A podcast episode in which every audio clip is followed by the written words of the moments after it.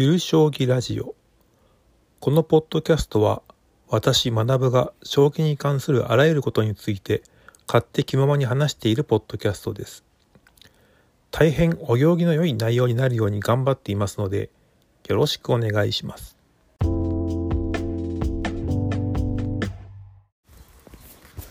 はいそれでは第65回を始めたいと思います、えー、今回は名人に定石なし。地でいく藤井棋聖についてお話ししようと思います。昨日2023年7月8日は王位戦第1局2日目の対局があり先手藤井王位が勝ちました。中盤終わりあたりで少し後手の挑戦者佐々木大地七段が良かったと思いますが終盤の入り口で大事に行って銀冠へ入場した手が攻めに困っていた先手からの攻めを誘発してしまい手にされます。慌てて3筋に底歩を打ち守りに入りますがこれが手駒の少ない後手の攻める手を失うことになり攻められる心配のなくなった先手藤井王位は悠々とと金を4段目に引きます。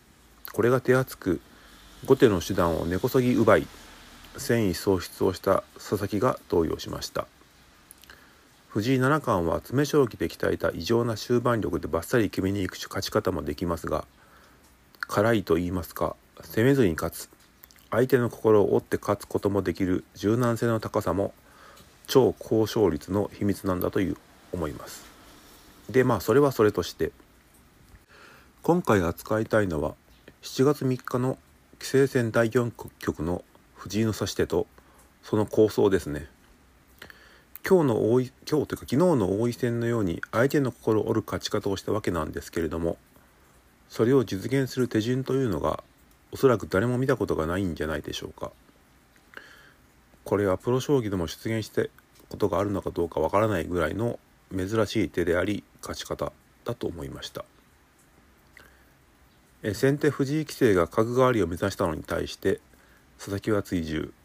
ごくごく普通の角換わり腰掛け銀の形になりました。後手佐々木は手待ち作戦かと思いきや玉を右辺に引っ越しをして右玉で戦う形を選択。これがまあ対局前の秘策の一つだったのでしょう、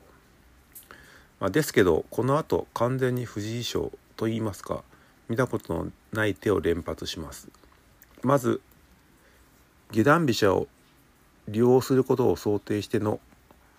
左辺の桂馬を端に飛ぶ45手目の9七桂馬。対局を見ていた佐藤康光九段でさえ声を上げるほどの手で局面を見てもあの理屈はわかるんですよ。わかるんですけどあまりに形が悪くて浮かばない手です。まあおそらく藤井君も事前に調査をしていてある手だなとは抑えていたんだと思うのですがだからといって大事なタイトル戦で投入できるハートの強さそして自分の読みを信じる。それもまた別のハートの強さを持っているんですよね。以下飛車を回って端筋から逆襲。後手はまたしても玉のお引越しをするわけです。それに引き換え先手の玉は7筋にずっといて守り駒として働くことになるんですけどその後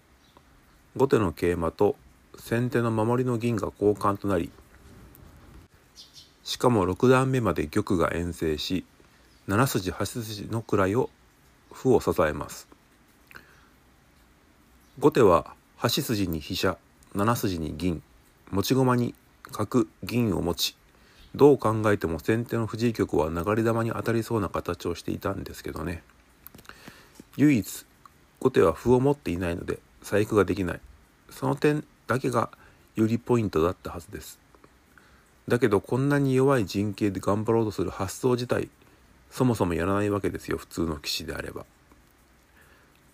大山十五世名人が言っていた人は間違うものです。だから間違っても大丈夫なように何度がミスをしても生き残れるように硬い陣形で構えるのが普通です。だけど本局はその後73手目に玉が8六玉と自陣の守り駒から離れ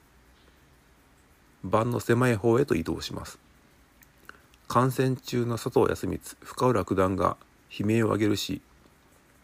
見ていた私もさすがに驚きました。持ち駒は受けに向いていない桂馬2枚に歩2枚だけなのに結果的に陣形持ち駒の関係ですでに後手は手に困っている。ということなんですけれど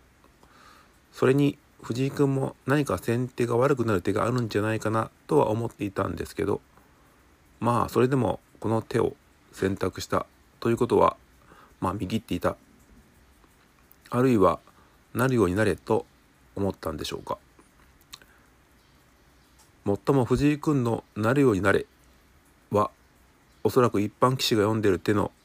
量を大幅に上回って考え尽くした上でのそれなのでまあ基本世界で一番精度が高い局面選択をしている以上見た目がどんな不可思議な局面であっても有利有利な局面に誘導できているんでしょうね。というわけで長引くと攻める手がない後手に対して先手は自陣に手を入れることができるのでこのまま自利品になるから後手は攻めるしかなく無理にして攻めることになって攻めの起点である飛車を逆に攻め返されてしまい戦意を失い佐々木大地七段が投了します。受け潰しというのは現代では、えー、木村和樹九段ですが彼の受けは反撃あっての受けなんですけど、まあ、藤井君のこの受けモードは皆殺し前駒を考えた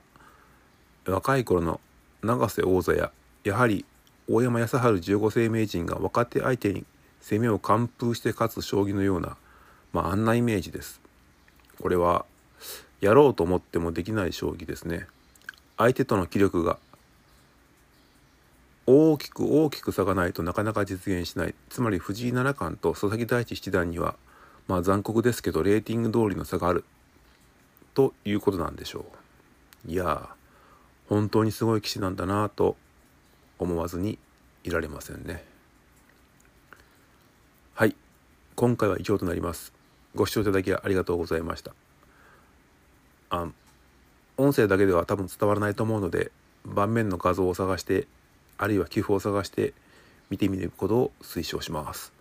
では。